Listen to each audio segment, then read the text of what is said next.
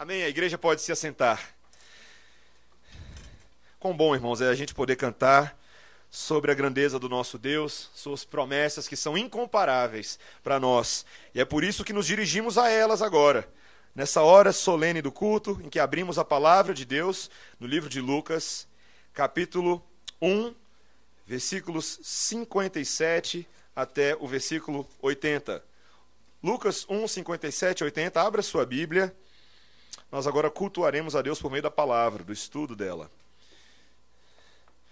Após encerrar na semana ah, passada o estudo sobre o Magnificat de Maria, de nós ah, compreendermos ah, o que Deus está fazendo na vida dessa mulher e de que maneira, ah, por meio dela, da semente que havia de ser gerada no seu ventre, ah, o Espírito Santo gerou o Filho de Deus ali, o fez encarnar. E agora nós podemos prosseguir com o estudo da palavra de Deus, tratando dos eventos relativos ao nascimento de João Batista. E eu peço a você que preste bastante atenção na leitura da palavra de Deus, versículos 57 em diante. A Isabel cumpriu-se o tempo de dar à luz e teve um filho. Ouviram seus vizinhos e parentes que o Senhor usara de grande misericórdia para com ela e participaram do seu regozijo. Sucedeu que no oitavo dia foram circuncidar o menino e queriam dar-lhe o nome de seu pai, Zacarias. De modo nenhum, respondeu sua mãe. Pelo contrário, ele deve ser chamado João. Disseram-lhe: Ninguém é na tua parentela que tenha este nome. E perguntaram por acenos ao pai do menino que nome queria que lhe dessem. Então, pedindo ele uma tabuinha, escreveu: João é o seu nome. E todos se admiraram. Imediatamente a boca se lhe abriu e, desimpedida a língua, falava louvando a Deus. Sucedeu que todos os seus vizinhos ficaram possuídos de temor, e por toda a região montanhosa da Judéia foram divulgadas essas coisas. Todos os que as ouviram guardavam-nas no coração, dizendo: Que virá a ser, pois, este menino?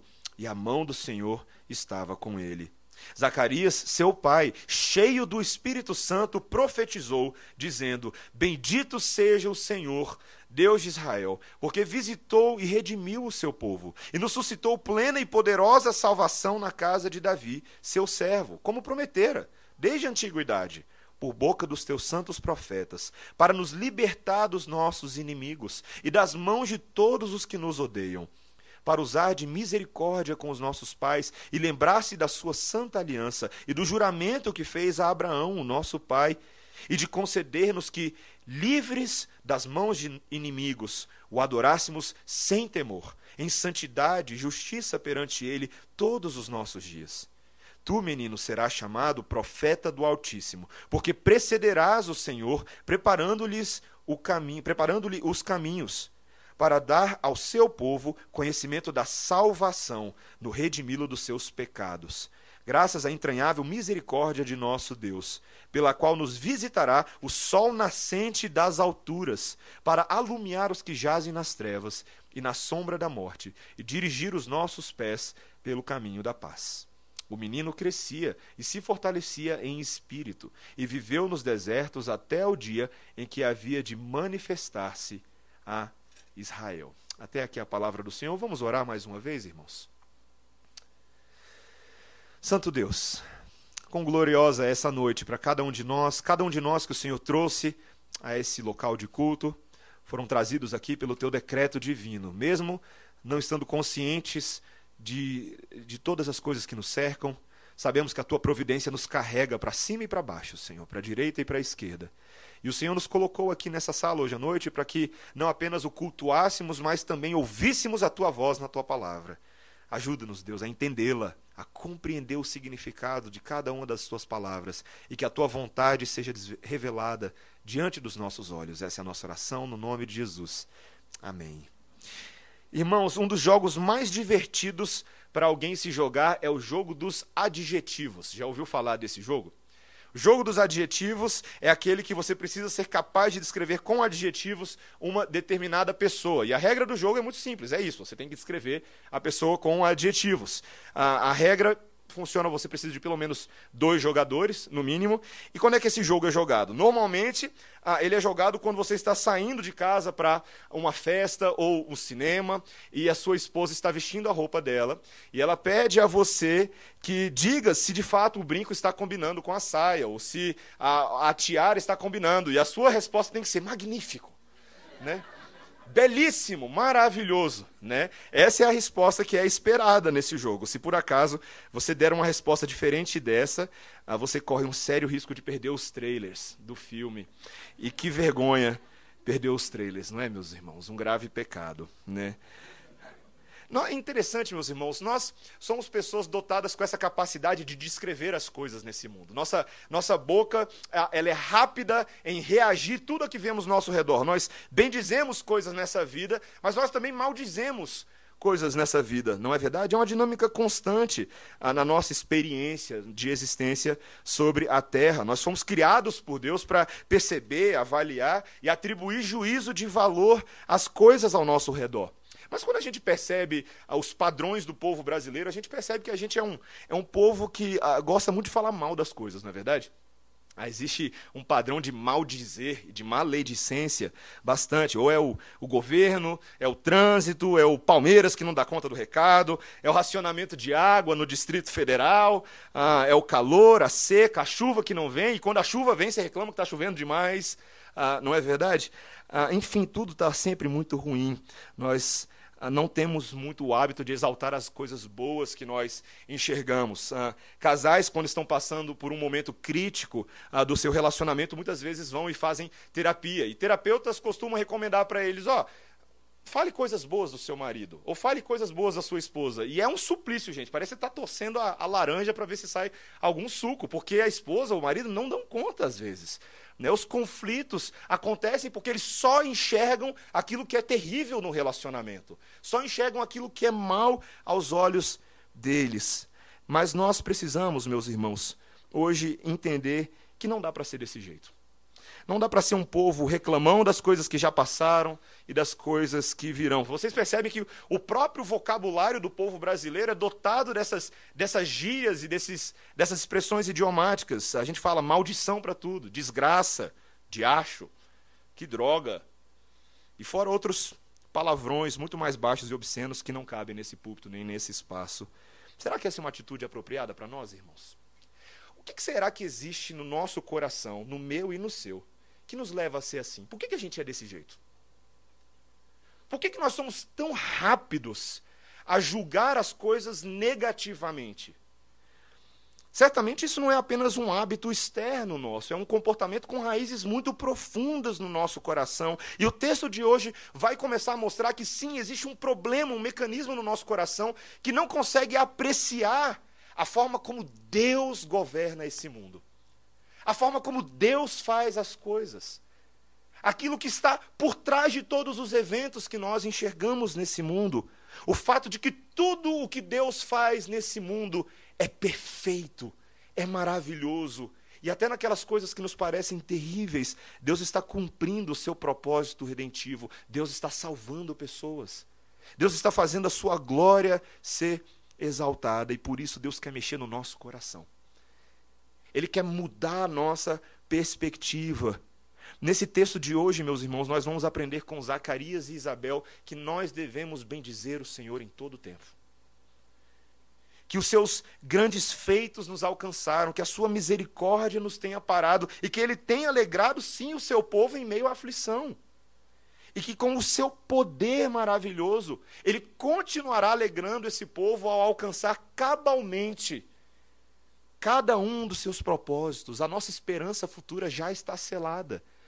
E por isso nós não devemos ser um povo de palavras pesadas, mas um povo de esperança, um povo otimista verdadeiramente, um povo que olha com a graça de Deus para o mundo. E nós veremos isso em duas partes. Nós veremos primeiro essa sessão dos versículos 57 até o versículo 66, que fala da misericordiosa graça de Deus sobre nós, que nos gera um profundo assombro e grande alegria. E depois nós vamos ver uh, o Benedictus, o canto de Zacarias, o cântico de Zacarias, que trata do cuidado de Deus como motivo para bendizer o Senhor e termos um coração esperançoso.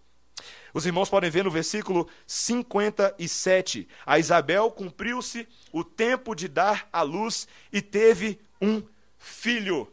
Quem lembra de Isabel aqui? Todo mundo lembra de Isabel antes do sermão anterior e antes do outro sermão, nós tivemos a história de Isabel. Aquela que recebeu uma visita angelical na sua incapacidade de gerar filhos, sendo ela estéril. O anjo havia dado a ela uma promessa dessas difícil de acreditar de que ela sim conceberia um bebê e esse bebê seria um, um homem que prepararia o caminho do Messias, um bebê que seria motivo de grande alegria para o povo de Deus. Nesse intervalo, o anjo, o mesmo anjo, vai lá, fala com Maria, anuncia a Maria de que ela geraria também o filho de Deus. Isabel e Maria eram aparentadas. Maria vai encontrar com Isabel, e quando Maria fala com Isabel, o que, que acontece no ventre de Isabel? O bebê que havia sido concebido treme de alegria. Ele dá um chutinho de alegria, como aquele que anuncia desde o ventre o que o Espírito Santo estava fazendo. E agora, meus irmãos, é chegada a época de dar à luz. Que grande alegria quando uma mãe tem a oportunidade de fazer isso, não é verdade? O texto nos diz no versículo 58 que ouviram os seus vizinhos e parentes que o Senhor usara de grande misericórdia para com ela e participaram do seu regozijo. É interessante, né? Se, se você soubesse da incapacidade de Isabel de gerar filhos e ouvisse que agora aquela mulher teve filhos, você ficaria espantado com esse milagre, não é verdade? Isso chamaria muito a sua atenção. Mas há algo mais profundo aqui. Eles não estão apenas impressionados com o sinal miraculoso que aconteceu, como um passe de mágica na vida de Isabel, não. Eles estão impressionados porque esse Deus grandioso usou de misericórdia. Há um elemento pessoal aqui. Deus, o grande Deus, demonstra cuidado por ela. E assim o texto nos diz que eles participam do seu regozijo, fazem festa. Fazem uma festa, e festa de, de bebê, chá de panela, essas coisas, chá de bebê, vocês sabem como é que funciona, não é verdade? Todo mundo traz um presentinho, todo mundo quer dar um oi na mão, passar, passava a mão na barriga, agora quer passar a mão no bebê, não é verdade? Todo mundo se alegrando com aquilo que havia acontecido. Deus estava fazendo algo maravilhoso, meus irmãos. Que grande milagre. E o versículo 59 nos diz que no oitavo dia eles foram lá circuncidar o menino. E era costume no dia da circuncisão do povo judeu de que naquele dia a criança recebesse o seu nome. Talvez o nome que eles estavam ah, pensando, né, matutando, hum, qual vai ser o nome do bebê, né, os pais ali pensando, os familiares, todo mundo dá o seu pitaco. Não, põe o nome de, de uh, Almeida, põe o nome dele de Ricardo, põe o nome dele de um jogador de futebol famoso, Neymar, alguma coisa assim. Né? Mas eles têm uma boa ideia, uma ideia que era muito comum naquela cultura. Quando eles foram circuncidar o, o menino, versículo 59, vamos pôr o nome do seu pai, Zacarias. Mas Olha a reação de Isabel. De modo nenhum. Vocês ficaram doidos, é? Vocês perderam as estribeiras? Maria, oh, Isabel rejeita rapidamente essa sugestão. E parece uma coisa um pouco estranha de Isabel. Porque não era incomum colocar o nome do pai na criança. Na verdade, colocar o nome do pai na criança era um símbolo de que esse filho agora continuaria carregando a identidade da família.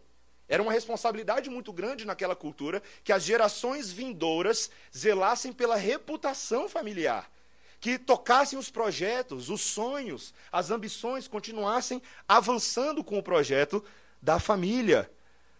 Mas Isabel rejeita isso, de modo nenhum.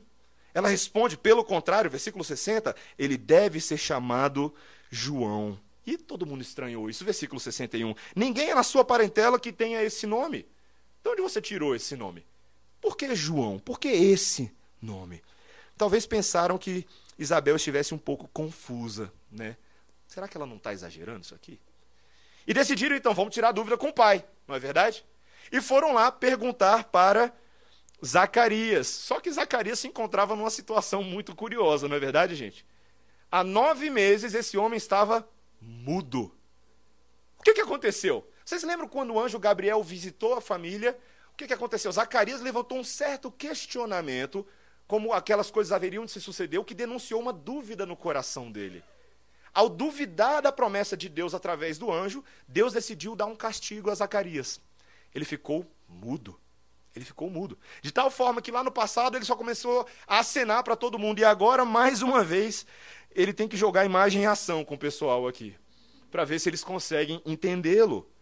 Eles perguntam por acenos ao pai. Alguns comentaristas dizem que, pelo fato de eles perguntarem por acenos, é possível também que essa mudez tivesse um aspecto de surdez, que ele também não estivesse ouvindo muito bem, ou fosse algo mesmo da sua idade. Mas fato é de que Zacarias, agora nesse jogo com os seus comunicadores, ele pede uma tabuinha. Eu fico imaginando como é que era isso, né? Hum, hum, vi uma tabuinha, né?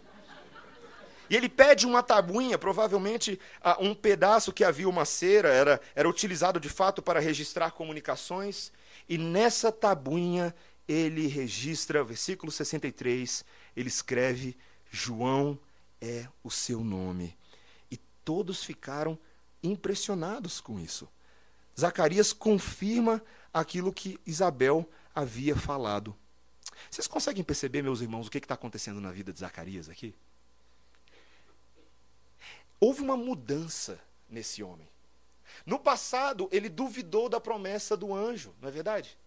E a dúvida fez com que ele agora fosse punido na carne pela sua incredulidade, mas Deus mexeu na vida desse homem durante nove meses.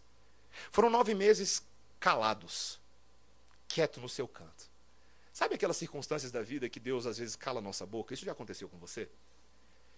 E ele coloca você numa circunstância tal que você fica impossibilitado de fazer alguma coisa para mudar. E esse silêncio de Deus na sua vida é colocado para que você reflita. Quem sabe um desemprego, quando você gostava tanto do seu emprego e da noite para o dia você simplesmente recebeu um chute. Tchau.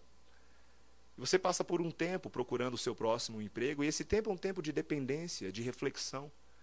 Um tempo em que outras circunstâncias da vida calam os nossos lábios, humilha o nosso, a nossa tez debaixo da potente mão de Deus.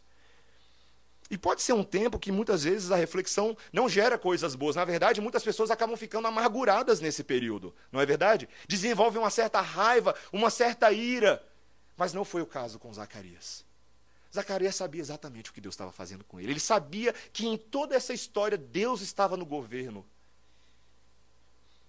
E ele coloca registra nessa tabuinha não a sua indignação, mas a sua confirmação das promessas de Deus. Ele diz com essa tabuinha: Eu creio naquilo que o anjo falou. O anjo tinha me dado um nome e vai ser esse nome. O nome é João. Zacarias aprende com seu erro. Na hora H, ele mostra o que Deus havia feito. Sabe, meus irmãos, a gente também precisa lembrar qual era o significado do nome João. Por que esse nome? Lá no capítulo 1, no versículo 15, nós nos lembramos que o nome João, ali o grego significava Deus é gracioso. Veja, Deus estava mostrando algo da sua graça para com Israel através desse bebê. O bebê não seria agora um bebê dedicado a simplesmente cuidar dos negócios da família. Não. Ele iria cuidar dos negócios de uma família superior, celestial, a vida de João estava dedicada para os cuidados do reino de Deus. E, portanto, o foco desse nome não é em João, mas é em Deus. Deus é quem está operando, não é o bebê que está fazendo grande coisa. E assim, no versículo 64, algo ainda mais grandioso acontece. Veja, imediatamente a boca se lhe abriu e, desimpedida a língua, falava louvando a Deus. Essa demonstração de fé de Zacarias leva a Deus a suspender o longo castigo da mudez que havia imposto ao seu servo. E ele agora se põe a louvar a Deus. O grego aqui é muito interessante. Parece que Deus tirou o freio da boca dele. E agora esse carro saiu andando com, desgovernadamente. A sua boca proferia maravilhas aquele espírito cativo na limitação da carne, agora se vê livre a primeira coisa que ele faz não é sair reclamando porque ele ficou mudo durante nove meses. Ele sai louvando a Deus, exaltando a Deus, falando dos seus grandes feitos. Meus irmãos, que cena maravilhosa, que milagre! Não somente Isabel havia concebido aquela que era estéril, mas agora aquele que era mudo fala. Deus está fazendo algo grandioso. O versículo 65 nos diz que esses milagres agora, esses sinais, se espalham por toda a região. Todo mundo fica possuído de temor nas regiões montanhosas da Judéia. E essas coisas foram divulgadas. O temor de Deus se abateu sobre a população algo especial estava acontecendo. Veja, no versículo 66, todos os que a ouviram guardavam essas coisas no coração, dizendo: Que virá ser, pois, esse menino? Quem é esse bebê? O que é de tão especial que está acontecendo? Certamente eles identificavam que algo grande estava acontecendo. Mas o que era isso? O texto nos diz, versículo 66, que a mão do Senhor estava com ele. Meus irmãos, quando nós vemos a descrição de Lucas do que está acontecendo aqui, nós vemos claramente que a missão desse bebê não iria se desviar nem para a direita nem para a esquerda, porque a grande mão do Senhor o acompanhava desde o ventre. Era um bebê cheio do Espírito. O texto nos diz lá em Lucas 1, ah, nos primeiros versículos, que ele seria grande diante do Senhor, que não beberia vinho, nem bebida forte de que o bebê João tinha uma missão especial e ele precisaria ser preparado para isso. Meus irmãos, que bela aplicação para os pais, não é verdade? Como nós falamos no passado, quão glorioso seria que todos os pais desejassem que os seus filhos, desde o ventre, já tivessem uma missão. Sabe, quando a gente faz aconselhamento pastoral, muitos jovens vêm no gabinete com crise de vocação. Não sabem se o curso certo que eles estão cursando, né? não sabem se estão ah, conduzindo a vida como deveriam, se estão atendendo às necessidades do coração. Mas, meus irmãos, como é bom saber que em todas as coisas nesse mundo nós temos uma missão. A missão de viver para a glória de Deus. E isso está claro na vida de Zacarias, de Isabel e de João. Esse bebê, lembrando também o bebê de Ana e Eucana no passado, o pequeno Samuel, que desde o ventre é dedicado a Deus pela oração daquela mãe que diz: Esse filho é teu. E ele é consagrado para ser um sacerdote. Um sacerdote que Deus alcança ainda na infância. Quando no meio da noite Deus fala: Samuel, Samuel, ele acha que é o sacerdote Eli que estava falando com ele, ele acorda no meio da noite, vai falar. Mas então Eli ajuda Samuel a perceber que Deus estava chamando ele. Deus estava chamando. Meus irmãos, nós precisamos entender hoje pais, filhos e que famílias têm uma missão nesse mundo. O exemplo de Zacarias e Isabel deveria motivar o nosso coração, encher o nosso coração de esperança. Nesse mundo sem rumo, nós temos uma missão. E a nossa missão é falarmos do nosso redentor, assim como Zacarias. Veja os diversos motivos de alegria. O filho nasceu naquela que era estéril, a voz retornou àquele que era mudo, e o temor e a alegria se espalharam. Meus irmãos, essa misericórdia de Deus produz tanta alegria no nosso meio, não é verdade?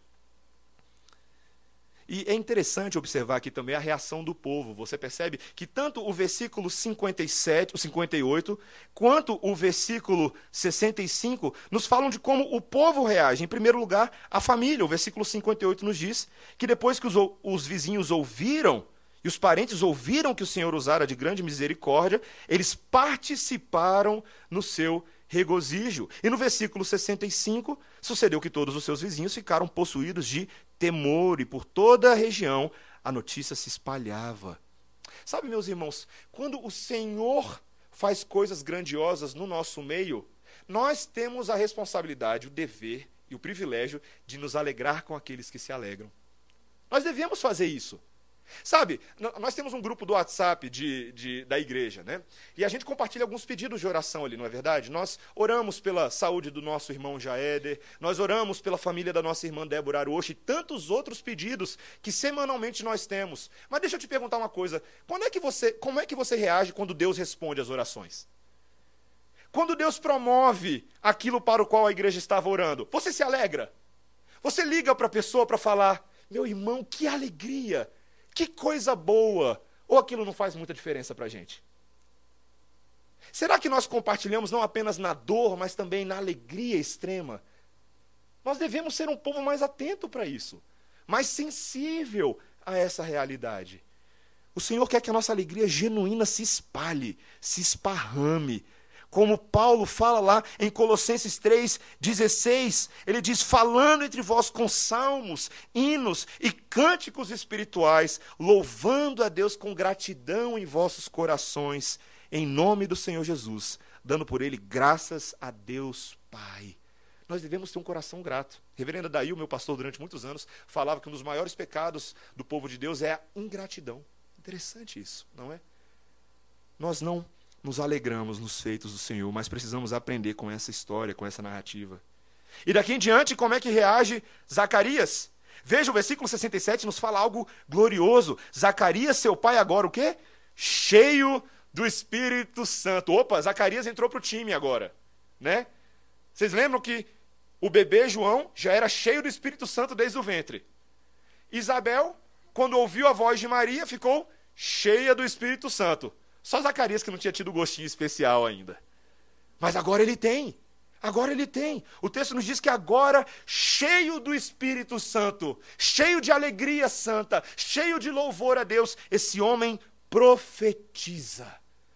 Ele fala de grandes coisas agora. E essa profecia de Zacarias, ou esse cântico que ele vai trazer agora, tem sido reconhecido ao longo da história da igreja protestante, da teologia, ah, como o segundo grande cântico do livro de Lucas, o Benedictus. Ele começa falando, versículo 68, Bendito seja o Senhor Deus de Israel, porque visitou e redimiu o seu povo Veja que a palavra bendito, a ideia de bem dizer, é, significa literalmente falar bem, dizer bem, falar positivamente de alguma coisa ou de alguém. E aqui os, Zacarias começa a dizer não as situações da vida como se elas fossem fins em si mesmas, como se as bênçãos fossem tivessem finalidade própria. Não, mas ele eleva a sua voz a Deus. Ele fala: Bendito seja o Senhor. Meus irmãos, como nós precisamos aprender a fazer isso? Tantas vezes a nossa gratidão no coração não, não nos conduz a Deus, que é aquele que nos deu a bênção. Ficamos até felizes com as coisas que nos acontecem, mas nos esquecemos do nosso Deus. Mas Zacarias vai a ele, o mesmo que o fez ficar mudo, é aquele que é digno de toda gratidão. Uau, que percepção de vida! Que percepção de vida! E ele começa falando, qual é o primeiro motivo que ele nos dá? Versículo 68. Porque visitou e redimiu o seu povo. Zacarias começa a resgatar a história do povo de Israel até esse momento. E ele diz: Deus nos visitou. Deus nos visitou, está lá no ventre de Maria. Suas promessas nos alcançaram. E esse Deus da visitação é o Deus da redenção é o Deus que nos redimiu, ele proveu libertação. Como é que ele fez isso? Veja o que ele nos diz no versículo 69. Ele suscitou plena e poderosa salvação na casa de Davi. Ele entende que a linhagem de Davi está envolvida aqui novamente.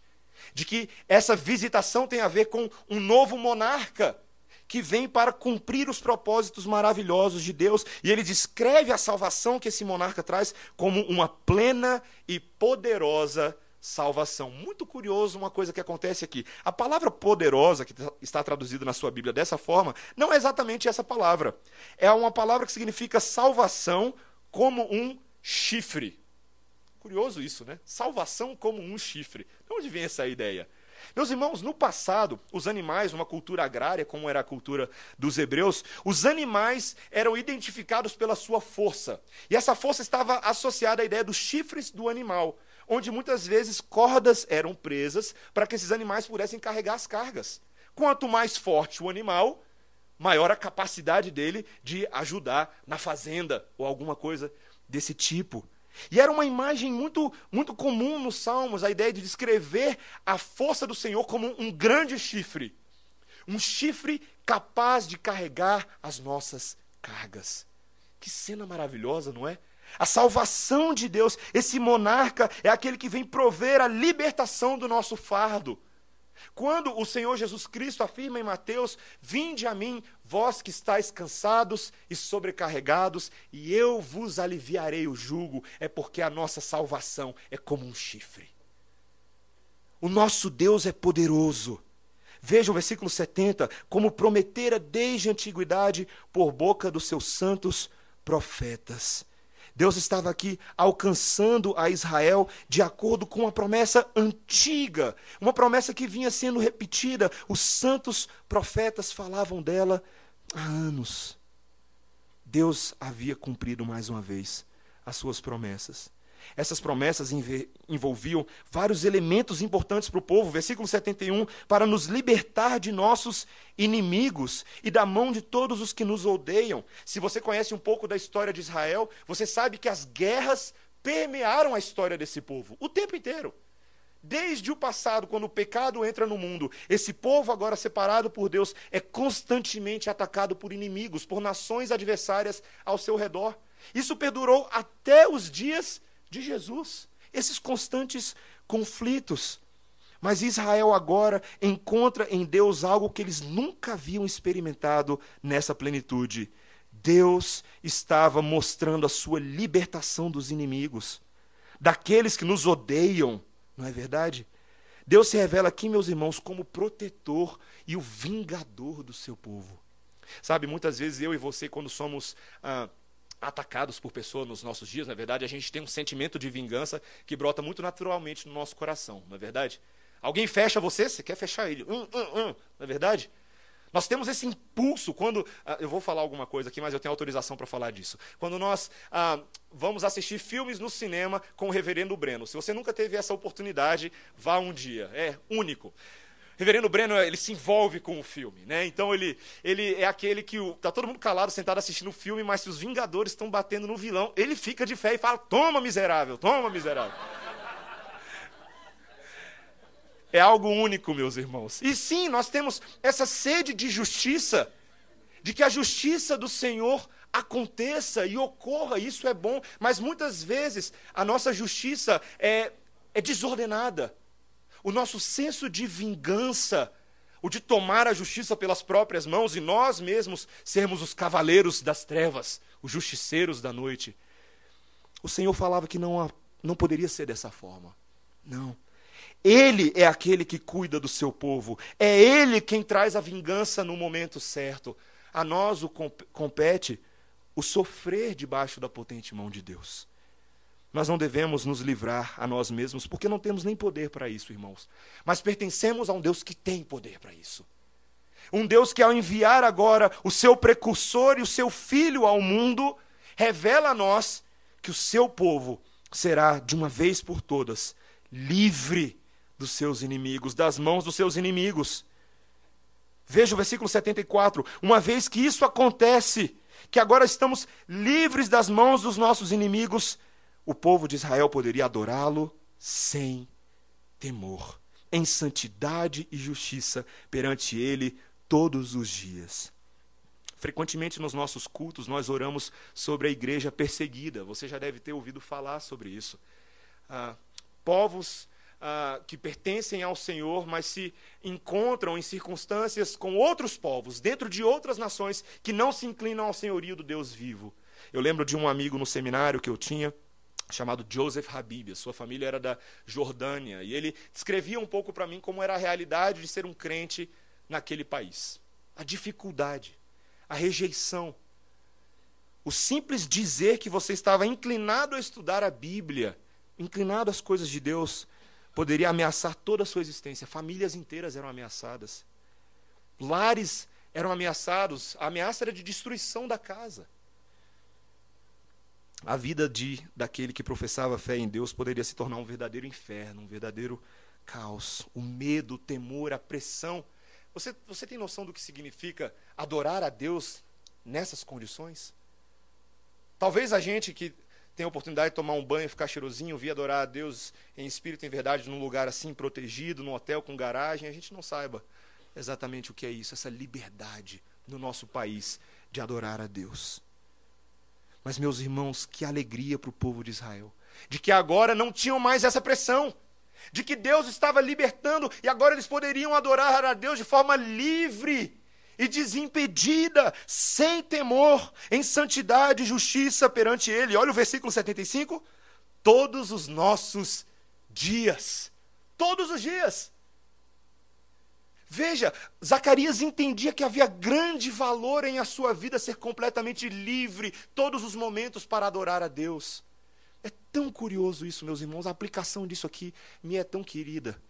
O presbítero Charles orou hoje na oração pastoral que muitas vezes nós não honramos o dia do Senhor. Sabe, o Senhor separa um dia para a adoração do seu nome, um dia exclusivo em que eu e você devemos nos afastar dos cuidados desse mundo, nos dedicar a Ele. E tantas vezes nós reclamamos de um único dia. E eu te pergunto, meus irmãos, como é que são os seus outros seis dias? Será que nesses outros seis dias você não adora a Deus e no dia que você tem que adorar a Deus, você fica um pouco cansado e preguiçoso? Porque Zacarias está falando do privilégio de adorar a Deus todos os nossos dias. Todos os nossos dias. Para sempre. Não somente essa semana, mas semana que vem, mês que vem, ano que vem, até a volta do Redentor. Que alegria, meus irmãos, que alegria. Nós precisamos compartilhar disso. Zacarias encerra essa sessão de ação de graças falando de adoração e agora ele finaliza o cântico com uma profecia. Veja o que ele fala nos versículos 76 a 79. Tu, menino, serás chamado profeta do Altíssimo, porque precederás o Senhor, preparando-lhes os caminhos, para dar ao seu povo conhecimento da salvação. Agora, Zacarias para de falar sobre Deus e começa a falar do seu filho, do seu bebê. Ele começa a mostrar que existe uma identidade entre a missão do bebê que está ali, agora, recém-nascido, e a missão do próprio Filho de Deus. Ele fala: Você será chamado profeta do Altíssimo. Altíssimo, a designação que era dada apenas para a segunda pessoa da Trindade nesse momento. E agora ele começa a mostrar: Você será profeta dele, empregado dele. Você agora tem um chefe. Você tem um novo emprego. E esse emprego é o de preparar o caminho para o Messias. Uau! Gente, que emprego, hein? não é para qualquer um esse emprego, não é verdade? Eu lembro quando eu trabalhava no hotel Blue Tree. Eu era recepcionista no Blue Tree, que fica ali perto do Palácio da Alvorada. Hoje não é mais Blue Tree, não, mas é um vermelhão que tem lá, alguém já deve ter visto. Né? Ah, e a gente, por ser um hotel muito chique, né, um hotel muito bom, viam várias comitivas ah, internacionais. Né? E eu lembro que uma época estava tendo aqui em Brasília a discussão do, ah, dos países produtores de petróleo, um certo encontro, e veio uma comitiva de um desses grandes produtores de petróleo lá. Eu não lembro qual era o país exatamente, mas eu vi no Blue Tree naquele dia algo que eu nunca tinha visto na minha vida com esses olhos aqui que a terra há de levar. Naquele dia em que esse, essa comitiva chegou, havia um determinado sultão que era o responsável pelas negociações. E quando ele chegou no hotel com a sua comitiva, os seus serventes, os seus servos, que estavam trajados a caráter, como ainda se estivessem nos seus países, estenderam um longo tapete vermelho no hall central do Blue Tree. Eu nunca tinha visto aquilo. Mas não era qualquer tapete, queridos. Eu acho que vocês, eu não vou conseguir descrever esse tapete. Os ornamentos, os detalhes, as pedras preciosas, e eles desenrolaram com toda aquela solenidade, aquele largo tapete, aquela larga avenida brilhante, chamativa, as cores saturavam aos olhos. Belíssimo. E eles ficaram de prontidão, de pé, ao lado do tapete, equidistantes, cada um dos seus lados. Quando o sultão entrou, eles rapidamente colocaram um, dos joelhos ao chão, abaixaram a cabeça e jamais levantaram a cabeça novamente até que ele passasse pelo tapete. Eu nunca tinha visto aquilo. Parecia coisa de filme, gente. Coisa de filme. Meus irmãos, é exatamente isso que João iria fazer por Jesus. Ele iria estender o tapete profético que prepararia o caminho para o Messias. Esse tapete seria ornamentado com as palavras proféticas de João. O texto nos diz no versículo 17, 77 que ele daria ao povo conhecimento da salvação de Deus. Ele anteciparia aquilo que o Messias haveria de fazer. Lá adiante, nós veríamos no capítulo 3 que as palavras de João de preparação são as palavras de conclamação do povo: arrependei-vos, é chegado o tempo. como um atalaia que vai adiante do rei com um grande decreto e chega na cidade e lê o decreto. Este é o decreto do rei. João agora diz: arrependei-vos, a salvação é chegada. A salvação que irá, como o versículo 77 fala, redimir vocês dos seus pecados. Meus irmãos, que sultão maravilhoso, que visitação gloriosa a visita de Jesus. E que honra. E ele escreve, versículo 78, graças à entranhável misericórdia do nosso Deus, pelo qual nos visitará o sol nascente das alturas. Uma linguagem profética que faz associação a Malaquias 4:2.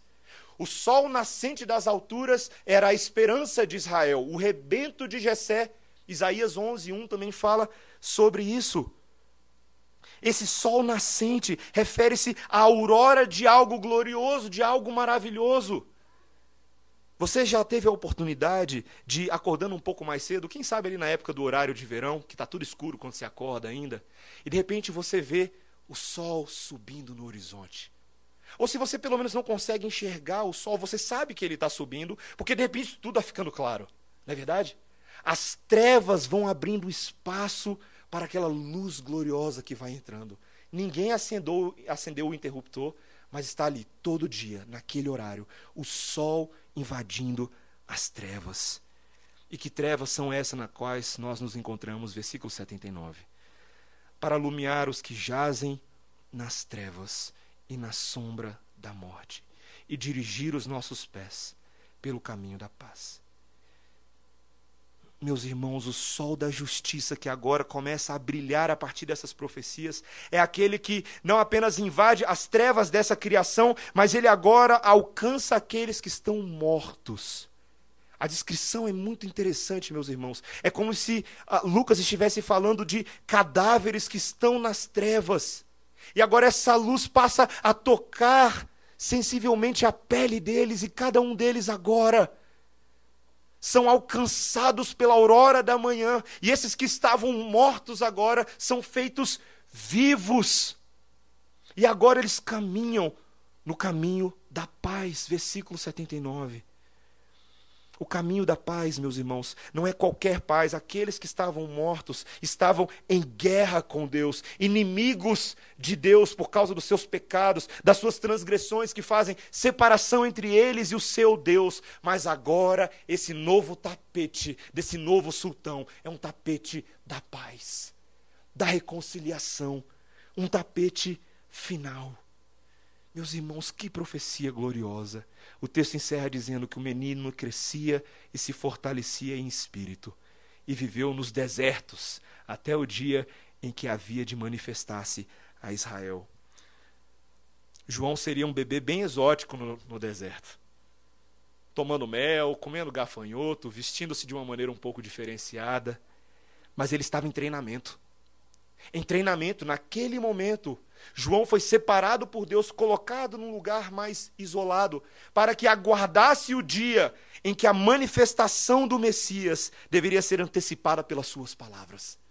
Pelas suas palavras. Meus irmãos, como nós devemos aprender com Zacarias? Zacarias nos dá dois elementos que concluem o nosso sermão, queridos. Dois elementos. Dois elementos que afastam das nossas bocas reclamação contra o nosso Deus. O primeiro elemento é a ação de graças. Ele olha para o passado, para os grandes feitos de Deus, e o seu cântico exala: Até aqui nos ajudou o Senhor. Até aqui nos ajudou o Senhor. Para de reclamar da sua vida. Está reclamando do quê? Você entende o que Deus fez por você? Você entende como Ele tem sustentado você todos os dias, ao dar você liberdade de culto, ao dar você a oportunidade de agora ver as promessas pactuais de Deus serem cumpridas no nosso tempo. Meus irmãos, como nós reclamamos e como perdemos a perspectiva dessas coisas. O Deus protetor do seu povo está cumprindo cada uma das suas promessas. Não apenas ele olha para o passado, mas agora ele também olha para frente. Esse é o segundo elemento. Existe um elemento profético. As promessas ainda não alcançadas haverão de se cumprir e nós temos uma viva esperança. Nós somos aqueles que aguardamos o que Deus está para fazer aguardamos. Cristo é o sol da justiça, que sim já brilhou na cruz do Calvário e ainda brilhará de maneira mais esplendorosa quando ele voltar em glória para vencer e dar um ponto final nessa história toda e começar um tempo de paz absoluta, em que de fato não haverá mais lágrima, mais ranger de dentes para nós, não haverá mais inimigos. Meus irmãos, se eu e você somos cercados e sufocados pelos benefícios do passado, as ações do presente e as esperanças do futuro, cadê o horário para reclamar? Não tem horário para reclamar. Você só tem horário agora para falar das bênçãos do Senhor. E nós queremos ser incentivados nessa noite a seguir nesse caminho. Meu irmão e minha irmã, abra sua boca e proclame a esse mundo ao seu redor que Jesus Cristo vive e ele reina. Fale disso. Alegre-se nisso. Eu lembro uma vez conversando com uh, uma, um amigo meu, e essa eu preciso realmente contar para a igreja essa, essa confissão que ele me fez. Ele falou o seguinte: que muitas vezes ele tinha vergonha no dia a dia de, de falar das coisas de Deus, mesmo que na sua devocional pessoal, na sua vida, elas produzissem extrema alegria no seu coração. E eu falo assim, mas isso não, não tem nada a ver. Quer dizer então que você é um homem alegre, realizado em Deus, cheio de significado, cheio de felicidade, mas você está com vergonha das opiniões dos outros? É isso? Você decide esconder essa candeia maravilhosa que brilha na sua vida debaixo da mesa ou debaixo da cama e não permite ao mundo ver através da sua vida essa luz maravilhosa que invade as trevas. Isso não faz nenhum sentido. Isso não faz nenhum sentido. Meu irmão e minha irmã, se você hoje à noite compartilha dessa esperança, abra os seus lábios, bendiga ao Senhor, deixa o freio de lado e seja um carro descontrolado para a glória de Deus. Fale disso, fale disso. Que não saia, meus irmãos, da nossa boca nenhuma palavra torpe. E somente aquilo que for para edificação. Vamos orar. Senhor, obrigado, obrigado pelos teus grandiosos feitos. Nessa noite, Senhor, nós queremos aclamar ao Senhor de toda a terra, Criador de tudo que há porque o Senhor tem cumprido as suas promessas, Senhor. Obrigado, Senhor. Nós podemos compartilhar com o salmista no Salmo 104 que a nossa alma bendiz ao Senhor, porque o Senhor é maravilhoso, vestido de glória, de majestade, Senhor. Obrigado. Pai, instala em nossos corações essa esperança. Restaura dentro de nós a alegria da nossa salvação. Que sejamos mais parecidos com Zacarias, Senhor que também sejamos parecidos com João, como aqueles que agora anunciam a esse mundo o tapete da salvação, Senhor. Dá a nós esse privilégio e restaure em nós essa alegria, para a glória do teu nome, em nome de Jesus. Amém.